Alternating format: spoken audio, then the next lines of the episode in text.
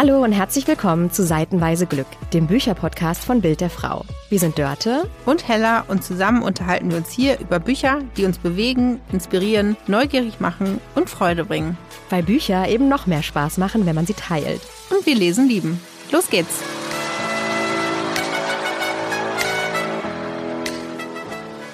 Hallo und herzlich willkommen wieder bei Seitenweise Glück. Wir freuen uns, dass ihr wieder zuhört. Vor mir sitzt Dörte. Hallo, schönen guten Tag. Sehr förmlich heute. Ich weiß. Ich bin Hella und wir sind Redakteurin bei Bild der Frau, große Bücherfans. Deswegen machen wir das hier. Sprechen über zwei Bücher, die wir toll fanden, die uns bewegen, die uns zum Nachdenken anregen. Und dieses Mal sind es zwei ganz besondere, denn es sind Fortsetzungsbücher, jeweils Band zwei von Büchern, die wir schon einmal hier besprochen haben und die haben uns einfach nicht losgelassen und haben wir gedacht, vielleicht habt auch ihr Lust auf eine Fortsetzung. Genau. Welche sind es denn, Leute? Also zum einen sprechen wir über das Buch Was ich nie gesagt habe, Gretchens Schicksalsfamilie von der Autorin Susanne Abel. Das ist äh, die Fortsetzung des Bestsellers Stay Away from Gretchen und die haben wir in Folge 5 Bestseller für den Urlaub besprochen, falls ihr da zuerst noch mal reinhören wollt, bevor ihr in diese Folge springt. Und das zweite Buch ist von Randy Fuglhöck, Todesschlag. Das ist der zweite Band rund um Journalistin und dann auch Ermittlerin Agnes Tweit. Der erste Band hieß Todesfall und war in welcher Folge, liebe Dörte? Uh, Hella, überprüfst du gerade, ob ich meine Hausaufgaben gemacht habe? ich weiß, so kann man es auch ausdrücken. In welcher Folge war es denn? Folge 14, Gänsehaut aus dem Norden. Also auch da gerne nochmal reinhören, falls es euch interessiert. Ich, zum Thema Fortsetzung habe ich so ein paar Gedanken, die ich mir mhm. gemacht habe, Hella, mhm. neben der Recherche, welche, in welcher Folge wir ja, dieses Buch gesprochen haben. Erzähl. Nochmal ganz kurz vorab. Also Hella und ich haben so ein bisschen die Vereinbarung, dass wir uns über die Bücher, die wir besprechen, nicht groß unterhalten inhaltlich. Wir wollen uns eigentlich so die Überraschungen über unsere Gedanken und Gefühle beim Lesen der Bücher so ein bisschen für den Podcast aufbewahren. Das gelingt uns auch gut, bis auf einige Ausnahmen, wo uns Dinge unter den Nägeln brennen und wir so vorher ohne Mikro quasi quasi besprechen. Aber ich habe mir bei der Folge, äh, bei der Folge ein bisschen gedacht, warum Fortsetzung folgt. Also warum liest du zweite Teile oder Fortsetzungen von Büchern? Und ich finde, man muss auch erst nochmal differenzieren zwischen Fortsetzungen, also ein Buch, das direkt an die Handlung anschließt, und zweiten Teilen. Also das begegnet uns ja sehr häufig, zum Beispiel bei Ermittlungsteams oder Ermittlern, die dann ihre Fälle seriell lösen quasi. Das Warum? mal vorweg. Warum, möchtest du wissen? Ja, und genau. Und ich finde, das ist bei, bei diesen Büchern haben wir einmal eine Art Fortsetzung und einmal einen zweiten Teil, ne? Ja, wobei der zweite Teil, ja, gibt es auch inhaltliche Punkte, wo es eine Fortsetzung ist. Also macht denn die Differenzierung Sinn oder ist es einfach das Gleiche? Na, ich glaube, mittlerweile ist es doch so, dass selbst so Ermittlerduos oder einzelne Ermittler, dass da immer wieder auch Sachen auftauchen, äh, die, die man auch aus vorangegangenen Bänden schon ähm, kennt oder wo man, wo es weitergeht, zum Beispiel bei Liebesgeschichten oder familiären Verzwickungen, mm. die man vielleicht, man muss den Band vorher nicht gelesen haben, um das aktuelle Buch zu verstehen. Ich finde, das ist auch ein, also daran sieht man auch, wer es kann, finde ich. Also wenn ich unabhängig voneinander das lesen kann, das macht dann ja auch Spaß. Ich muss jetzt nicht mit Band eins anfangen, wenn jetzt gerade der elfte Band rausgekommen ist und ich den eigentlich ganz gerne lesen möchte oder geschenkt bekomme zum Beispiel. Ähm, und ich für mich machen Fortsetzungen nur dann Sinn, wenn ich mich A frage, und wie geht's denn jetzt weiter? Das habe ich bei Agnes Tweit gefragt, vor allen Dingen in ihrer privaten Situation. Und ich einfach so große Lust an dieser Geschichte hatte, dass ich dachte, ach, das ist aber schade, dass das Buch vorbei ist. Wie, ich möchte jetzt gerne wissen, wie es weitergeht. Ja, okay, das wäre meine Frage gewesen. Mhm. Also Fortsetzungen entstehen ja manchmal, oder Fortsetzungslust entsteht ja manchmal durch Cliffhanger zum Beispiel, mhm. ne? Aber auch dadurch, dass bestimmte Personen noch nicht auserzählt sind und man spannend ist und sagt, Mensch, von dem oder der haben wir ja wenig erfahren, trotzdem spannende Figuren im Roman. Ich finde, das ist so bei äh, Susanne Abels, äh, Gretchens Schicksalsfamilie ein bisschen so gewesen, dass man sagt, man hat sehr viel über die äh, Mutter erfahren und nicht viel über den Vater von Tom Monrad, kommen wir gleich nochmal zu. Und dann gibt es, finde ich, aber auch so, machen sind Fortsetzungen ein bisschen so viel, haben so ein Feel-Good-Element, weil man weiß, dass man etwas, das man mochte, nochmal in ähnlicher Form lesen kann, oder? Ja, das stimmt. Man muss, man muss sich nicht groß an so ein Entspannungsgefühl heranarbeiten, was man ja oft bei Büchern hat. Es gibt zum Beispiel viele Bücher, wo man nach 10, 20, 30 Seiten sagt, oh, irgendwie werde, ich noch nicht warm mit dem Buch, aber dann ab 50 oder spätestens ab 100 kann man es nicht mehr zur Seite legen. Und eigentlich kann man ja schon davon ausgehen, wenn ich das Einband gut fand, dass ich das, diese Vorarbeit nicht mehr leisten muss beim nächsten Band. Exakt. Ich Ging manchmal, mir so bei diesen beiden übrigens. Ging dir so bei diesen beiden? Ja. Ah, okay, ja. Ich manchmal, ja, Dir nicht? doch, doch. Ja, Deswegen haben wir sie auch ausgewählt. ich weiß. Aber gut, man kann immer noch überrascht werden und dann denken, ach nee, irgendwie, ähm, es, ist- bei Filmen habe ich das oft. Oder Serien, wenn da nochmal was nachgelegt wird. Da habe ich oft das Gefühl, da denk ich so, oh nee, das hätten sie sich auch sparen können. Da hat man gemerkt, Zeit war knapp, Geld war knapp, wir wollen einfach nur nochmal was reißen. und an den Erfolg anknüpfen. Ja, genau. So, ne? Also genau. oft.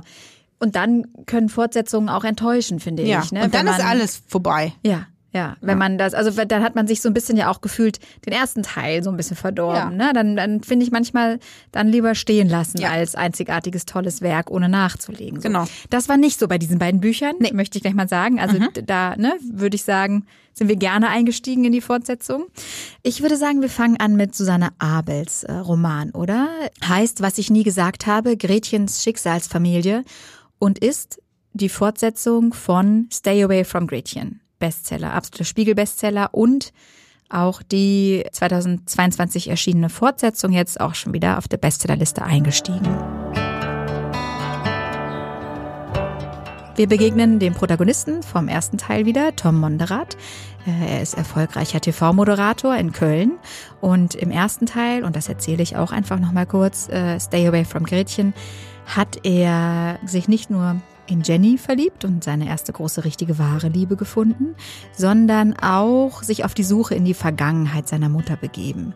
Auslöser war, dass seine Mutter langsam dement wurde und er festgestellt hat, er weiß sehr wenig von der Vergangenheit seiner Mutter und der Vergangenheit seiner Familie und hat sich auf die Suche gemacht, hat eine Halbschwester gefunden, die seine Mutter gemeinsam mit einem jungen schwarzen ähm, Amerikaner bekommen hatte in der Nachkriegszeit in Heidelberg, in der äh, Besatzungszeit von Deutschland durch Amerika.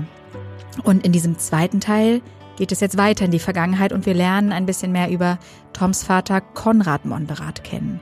Konrad Monderath wuchs nämlich auch in äh, Zeiten des Zweiten Weltkrieges in Köln auf. Er ist komplett in äh, ja, das Nazi-Regime, die Nazi-Ideologie reingewachsen, hat seinen Vater und seinen großen Bruder im Krieg verloren, seine Schwester äh, auch an die Nazis. Sie wurde nämlich mit Trisomie 21 geboren und wurde von den Nazis ermordet. Und seine Mutter und seine Großeltern sind im Bombardement auf die Stadt Köln gestorben. Und Konrad Monderath war ganz alleine und musste sich sein Leben wieder aufbauen. Und er hat den Weg nach Heidelberg gefunden und hat dort Gretchen getroffen und hat sich in sie verliebt. Und so hat die gemeinsame Geschichte der Eltern von Tom Monderath seinen Lauf genommen. Tom Monderath stößt außerdem auf einen Bruder seines Vaters, Drickes wird er genannt. Und äh, ja, auch in dessen Vergangenheit, in den Wirren und den Gräueltaten und Grausamkeiten des Zweiten Weltkrieges, ist so einiges passiert. Was auch dazu führt, dass Tom Monderath seinen Halbbruder Henk trifft. Und über den erfährt er noch einiges mehr über seinen Vater auch, dass da wahrscheinlich noch ein paar mehr nähere Verwandte von ihm auf der ganzen Welt verteilt sind.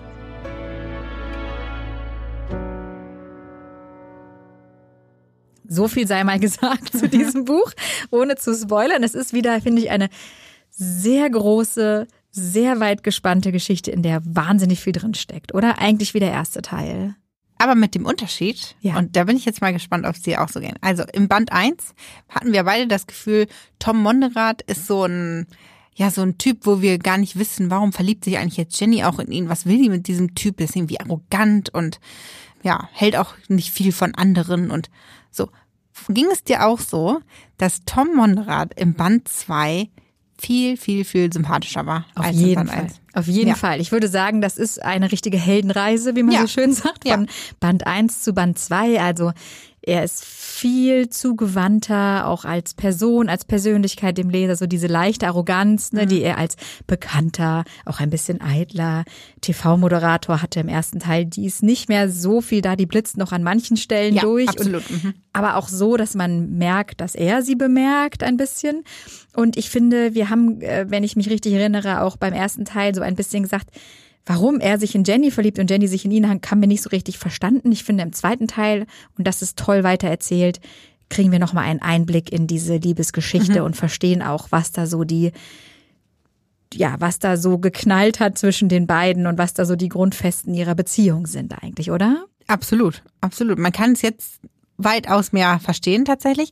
Ich fand auch Henk, der Bruder, der in Amsterdam wohnt, den dann, der sich ja gemeldet hat, weil Tom einen DNA-Test in Band 1 gemacht hat und ähm, da gibt's ja so Plattformen, wo man dann gucken kann, mit wem man ähm, äh, verwandt ist.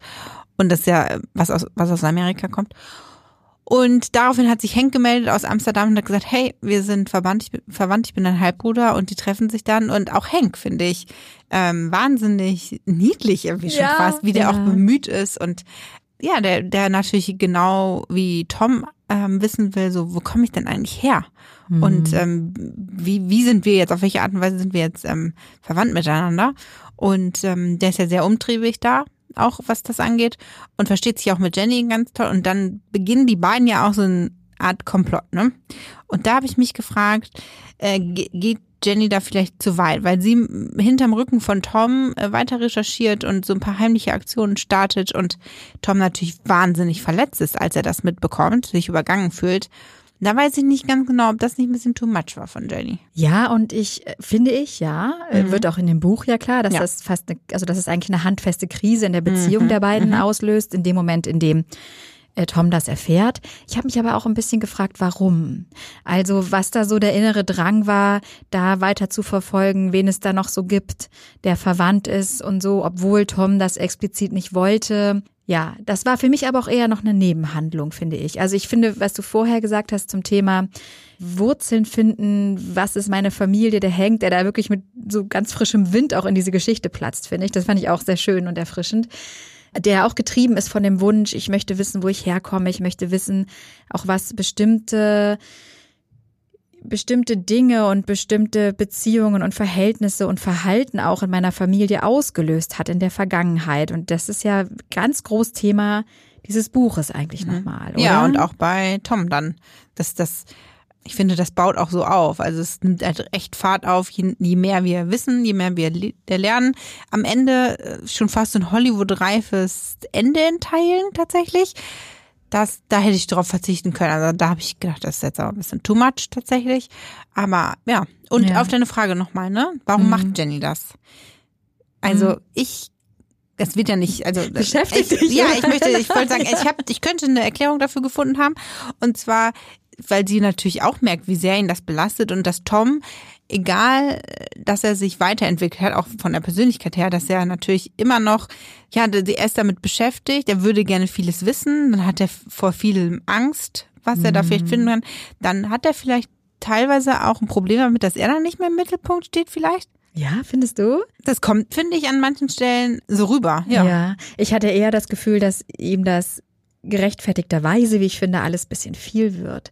Also er- was er alles erfährt, auch über seinen Onkel, den Bruder seines Vaters, was der während der NS-Zeit gemacht hat, wie das auch alles bis in die Gegenwart ausstrahlt.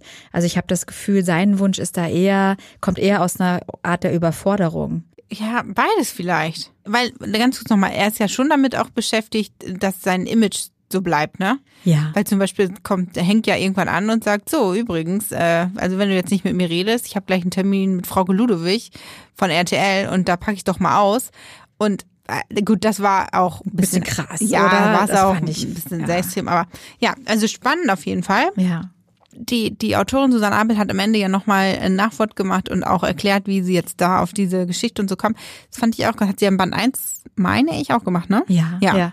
Finde ich auch, ähm, ja, schon not, notwendig, auch bei, bei dieser ganzen Thematik. Fand ich gut. Ja. Was Ja. hast du daraus erfahren, was dir nochmal geholfen hat, das Buch einzuordnen? Ja, man erfährt einfach, wie kam sie auf diese Geschichte und sie erklärt eben auch, dass sie wegen der Authentizität äh, bestimmte äh, ja, sprachliche Ausdrücke benutzt, die man heute gar nicht mehr verwenden würde.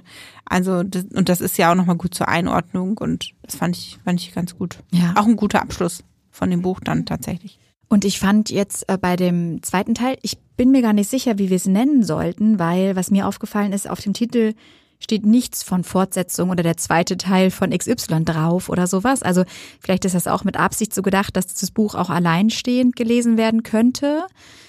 wie, wie siehst du das? Habe ich mir hier notiert. Man muss wirklich sagen, Fortsetzung habe ich mir aufgeschrieben. Okay. Ich finde tatsächlich, man braucht das erste Buch. Und fandest du, es sollte auch auf dem Titel stehen dann? Oder ist das so, ist Gretchen inzwischen auf dem deutschen Büchermarkt so ein Schlagwort, dass man weiß, dass das mit diesem ersten Bestseller zu tun hat? Also ich finde schon, ähm, dass man es zumindest im Klappentext hätte erwähnen können. Hm, okay. Also finde ich auch, ich habe es auch gedacht, irgendwo müsste es eigentlich stehen, auch einfach, weil sich, glaube ich, super an diesen Erfolg auch anknüpfen lässt. Ich meine, das Und? war das Ja. Buch der letzten drei Jahre, ne, der erste Teil. Und wenn ich das hier zuerst lesen würde, dann wäre ja schon vieles irgendwie geklärt, was ich im, im ersten Ja. Buch lese. Ja, ja. Ja. Ah, nee, stimmt. hätte man, hätte man einen Sticker drauf machen können. Was ich super fand an diesem Buch ist, dass nicht nur Dinge weitererzählt wurden, sondern auch neue Aspekte dazu kamen. Also der erste Teil hat sich ja vor allen Dingen mit viel mit dem Nachkriegsdeutschland beschäftigt, mit der Flucht von Menschen innerhalb Deutschlands und der Vertreibung und der Rolle der schwarzen Soldaten ähm, in Heidelberg äh, im Speziellen. Und im zweiten Teil kamen auch nochmal ganz andere Aspekte von dieser furchtbaren Zeit in Deutschland einfach zur Sprache. Zum einen der Judenhass, der furchtbare, der sich in die Gesellschaft einschleicht. Es wird zum Beispiel beschrieben, wie im Köln der Vorkriegs- und der Kriegszeit Konrads Mutter mit anschauen muss, wie ihre Söhne sozusagen ne, von der Hitlerjugend vereinnahmt werden, von den Ideen, von der Ideologie äh, und dagegen eigentlich nichts machen kann. Sie selbst hat eine Tochter, die mit Trisomie 21 geboren wurde und die wird ihr irgendwann weggenommen. Und Furchtbar, ne? Weil sie halt sozusagen nicht der gesunden Vorstellung dieser Nazi-Ideologie äh, entspricht. Und auch das ist nochmal ein Thema, was da behandelt wird. Und ähm, ja, generell, wie dann so eine ganze Generation kriegstraumatisiert äh, aufwächst, ne? wie, wie äh, Köln bombardiert wird und äh, wie Menschen dabei sterben, wie das da an den Straßen aussieht, was halt Toms Vater Konrad auch erlebt, als er da durch die Straßen läuft und seine Familie nicht mehr findet.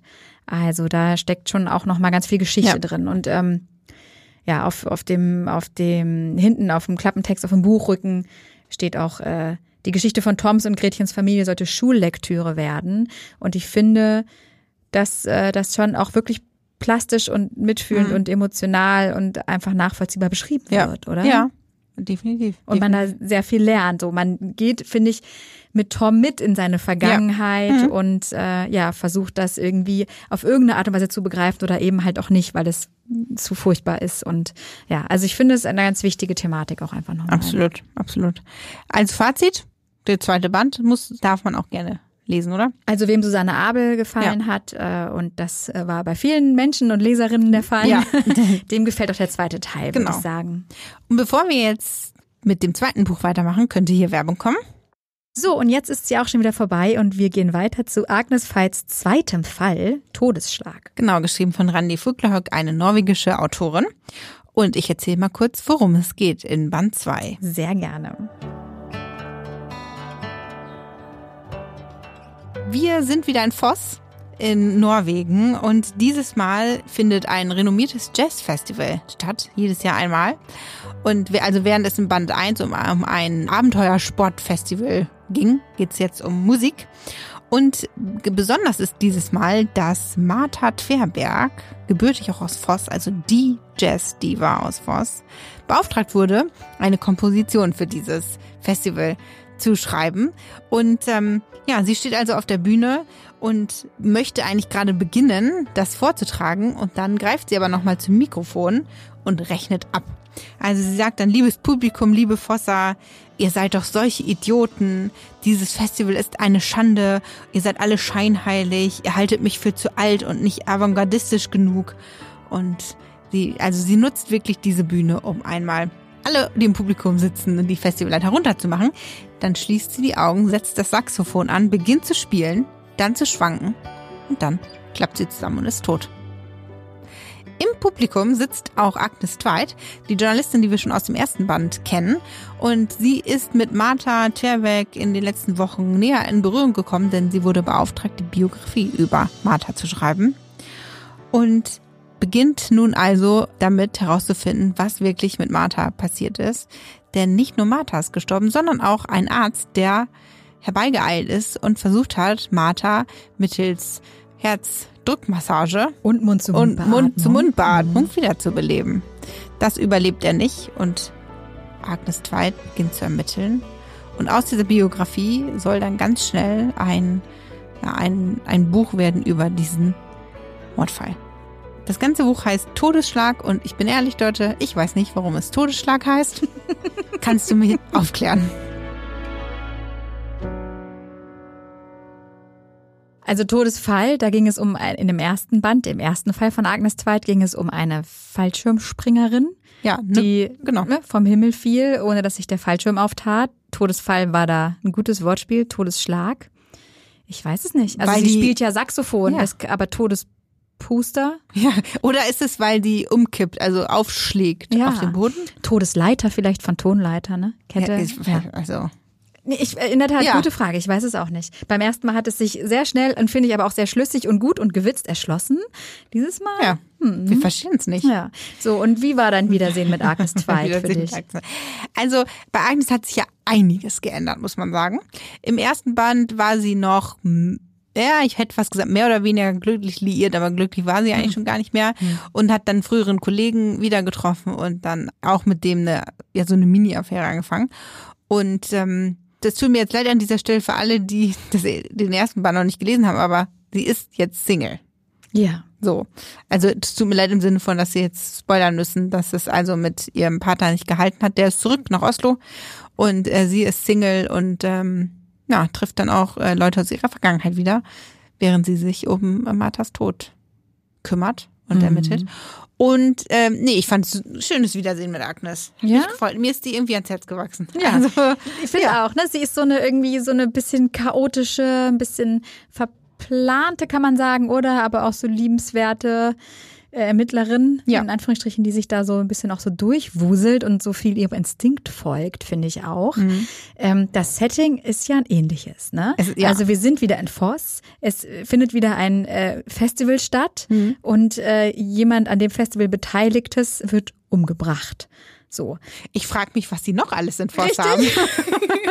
Ich frage mich auch so, wann, Theater als nächstes? Vielleicht. Irgendwas Kulinarisches, finde ich, könnte jetzt kommen. Genau, bestimmt, hundertprozentig. Ja. ja, das Wenn was wir noch nicht wissen, ist, dass in Voss auch einmal im Jahr das größte kulinarische äh, Highlight ganz Norwegens der größte geschmolzene Käse gegessen Ja, wird, genau. weil ich muss was sagen, also Agnes Zweit ist eine, isst sehr, sehr gerne. Ja. Ich habe nur Hunger gehabt, wenn ich dieses Buch gelesen habe, weil sie immer beschreibt, was sie sich so Leckeres zum Essen macht. Und sagen wir mal so, es sind nicht immer kulinarische Perlen, sondern manchmal Nein. einfach auch so ein Sandwich mit Butter und Mayo Ja. und extra viel geschmolzenem Käse. Und ich so, oh, Die ist irgendwie so, die ist irgendwie so normal. Also gut, außer dass sie immer in, in Voss diese Mordfälle quasi anzieht als Beteiligter. Aber sonst ist irgendwie normal. Dieses Mal hatte ich tatsächlich auch einen Moment. Also man muss ja sagen, dass ähm, die Fälle um Agnes Tweit sind jetzt nicht irgendwie so düster, dunkel, blutrünstig oder so. Aber es gab eine Szene, da ist sie in den Bergen unterwegs ähm, auf so einer Hütte, weil da machen irgendwie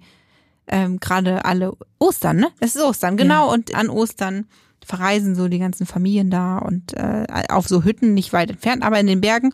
Und äh, sie beschließt dann, nachdem sie ihre Tante, Mutter und Vater da besucht hat, doch wieder nach Forst zurückzukehren. Und es ist irgendwie dunkel, kein, also ihre Stirnlampe fällt aus, das Licht fällt aus, geht nicht mehr. Und da habe ich schon gedacht, so, puh, also jetzt äh, ist vorbei mit Agnes. Das, das war so der Moment, wo ich dachte, jetzt kommt so ein bisschen Gruselfaktor in Ja. die ganze Sache. Zumal es ja schon auch ein bisschen, also ein, ich glaube, ein bisschen mit Absicht missleitend geschrieben war, weil sie fährt da im Dunkeln auf den Skiern, Langlauf, die lang, fahren natürlich alle Langlaufskier mit einer Stirnlampe und sagt, und sie hatte die ganze Zeit das Gefühl hinter sich im Dunkeln, verfolgt sie jemand.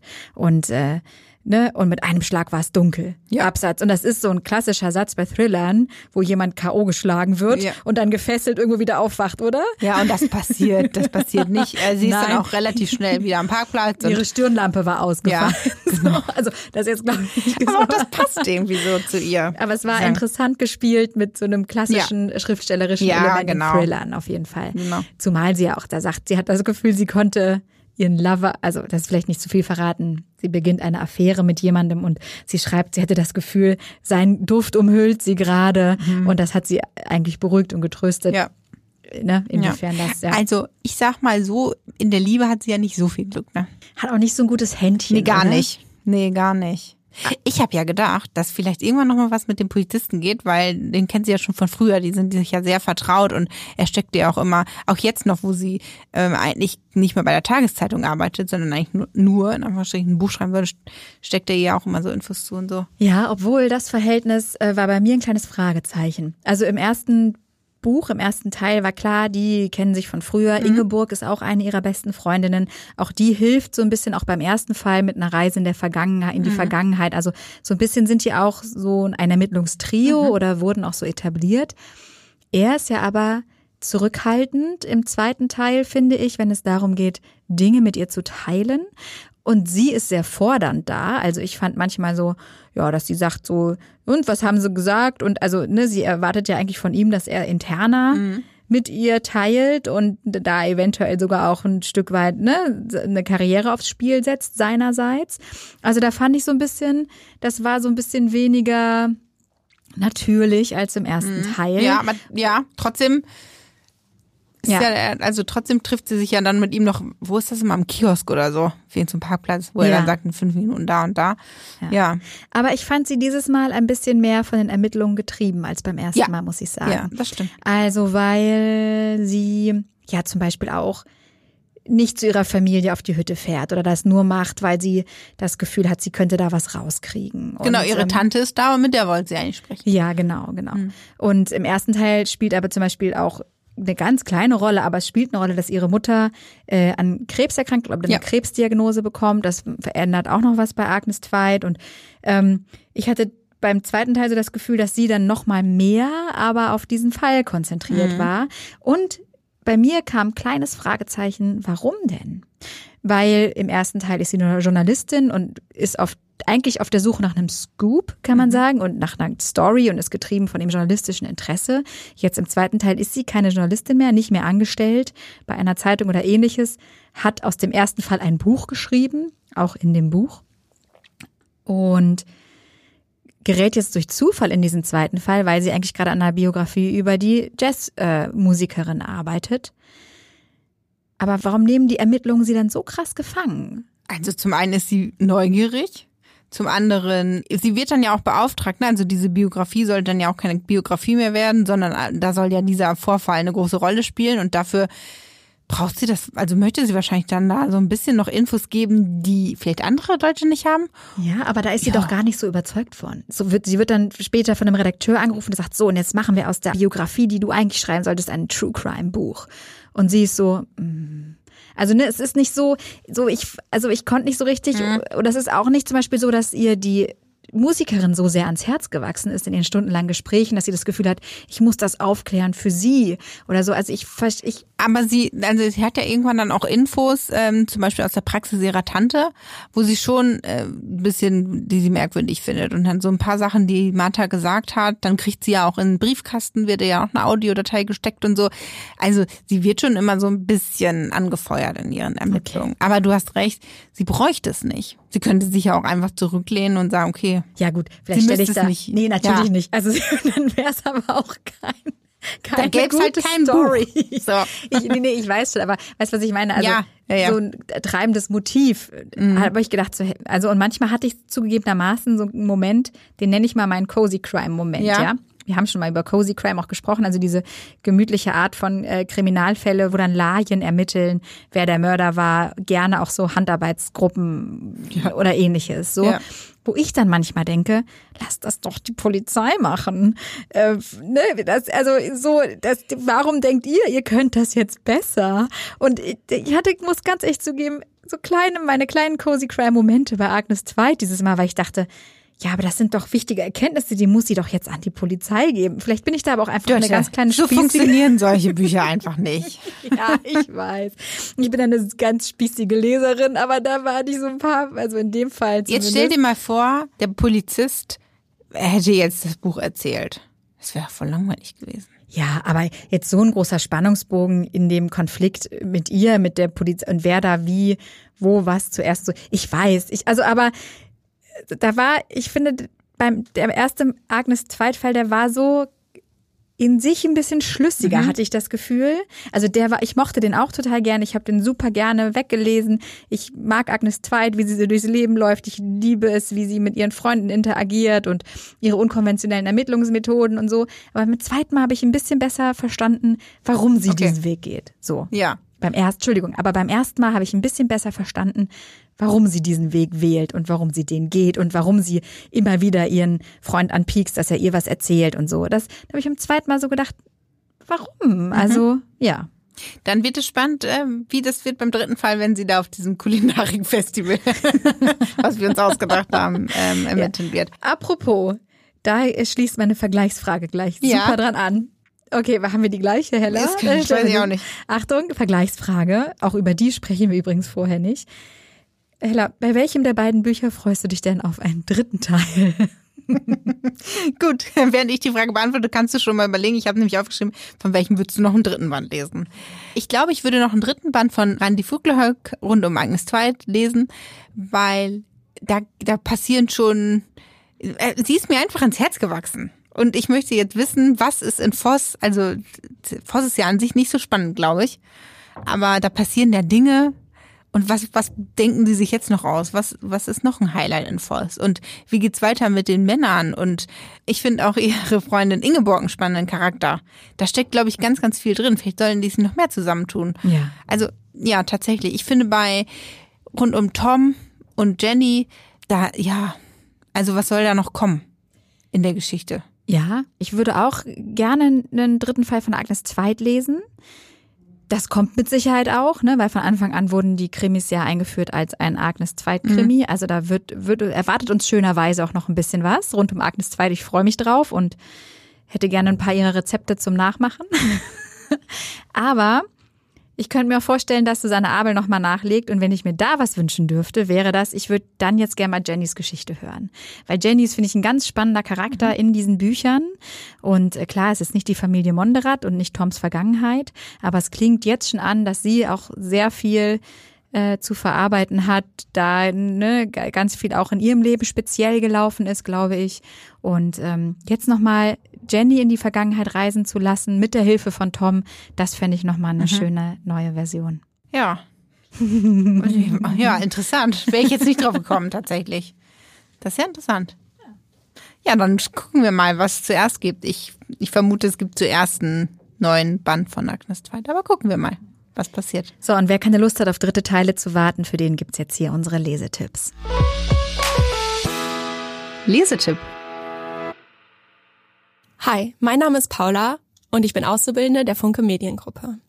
Mein aktuelles Lieblingsbuch ist Am Ende sterben wir sowieso von Adam Silvera. Wie würdest du deinen letzten Tag verbringen?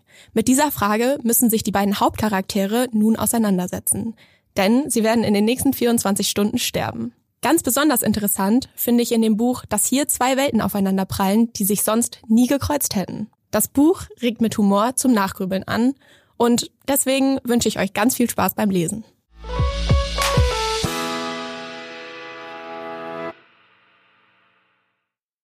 Moin, ich bin Diane Kodua, Schauspielerin, Autorin und Gründerin des Gratitude Verlags.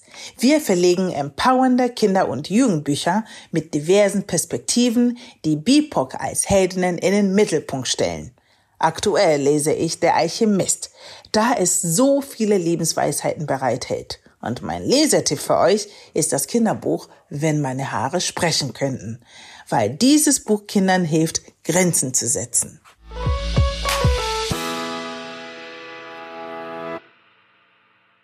Der Alchemist ist ja von vielen auch ein Lieblingsbuch, ein absoluter Bestseller. Ich habe ihn auch mal gelesen. Hast du auch mal gelesen? Mhm, ja. ja. Ich glaube, jeder von uns hatte mal so eine Paulo Coelho-Phase, ja. oder? Ja, ja, wahrscheinlich. Okay. Wobei ich dann auch später noch ein Buch von ihm im Regal hatte. Gott, weiß den Titel jetzt auch gar nicht mehr.